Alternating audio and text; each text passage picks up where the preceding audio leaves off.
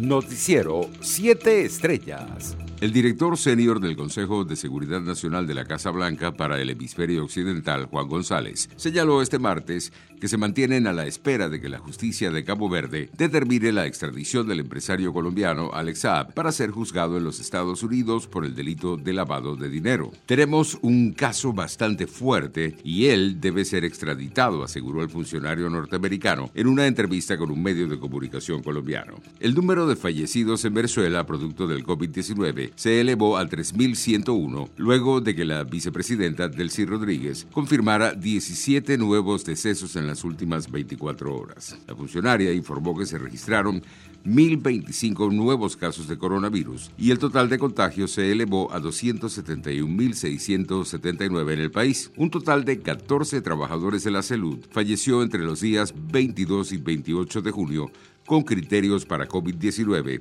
y el número de profesionales sanitarios que han perdido la vida durante la pandemia se ubicó en 683, según lo indicó este martes la ONG Médicos Unidos por Venezuela. La Asociación Civil Súmate solicitó a la directiva del Consejo Nacional Electoral postergar la realización de los comicios regionales y municipales para el domingo 5 de diciembre de este año 2021, con el fin de garantizar el derecho constitucional a elegir y ser elegido a los más de 5 millones de ciudadanos que requieren inscribirse y actualizar sus datos del registro electoral. La Arquidiócesis de Caracas informó ayer que la canonización del Beato José Gregorio Hernández será lo más pronto posible, ya que la Iglesia dispone de presuntos milagros que podrían llevar oficialmente al médico de los pobres a la plena santidad. Internacionales se elevó a 12 el número de víctimas mortales producto del derrumbe parcial de un edificio de apartamentos en Surfside en Miami-Dade, en los Estados Unidos, luego del hallazgo de un nuevo cuerpo sin vida, tal y como lo confirmaron las autoridades. El ministro de Salud de Brasil, Marcelo Queiroga, anunció este martes que el contrato firmado para la compra de la vacuna anti-COVID India Covaxin quedará en suspenso hasta que se esclarezcan unas denuncias de irregularidades en los acuerdos suscritos para adquirir el biológico. No es oportuno oportuno importar esas vacunas en este momento, declaró el ministro en alusión al antígeno Covaxin elaborado por la empresa india Bharat Biotech, que está en el punto de mira de una comisión del Senado que investiga la gestión del gobierno de Jair Bolsonaro frente a una pandemia que ha dejado más de 515 mil fallecidos en Brasil. Entre tanto, la ola de calor que azota estos días el oeste de Estados Unidos con temperaturas cercanas a los 50 grados centígrados ha puesto en riesgo al sector agricultor del país y las vidas de decenas de especies autóctonas en los estados de California, Oregón y Washington, acostumbradas a un clima más frío en esta época del año.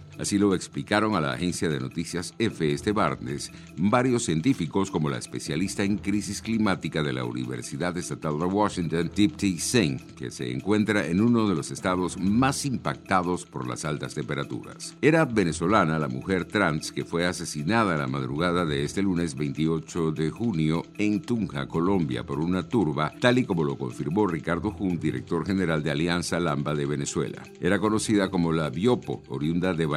Emigró como muchos de los venezolanos en busca de mejores condiciones de vida, señaló y agregó que no es lo mismo ser ilegal venezolana que ser ilegal trans, y no es lo mismo serlo en Bogotá o en una gran ciudad hacerlo en una población más pequeña como Tunja. La mujer fue acusada de un intento de robo a un taxista y varias personas le propinaron una fuerte golpiza, según la información que trascendió por medios de comunicación locales. El hecho ocurrió en el sector Ricaurte, al suroccidente de Tunja. Economía.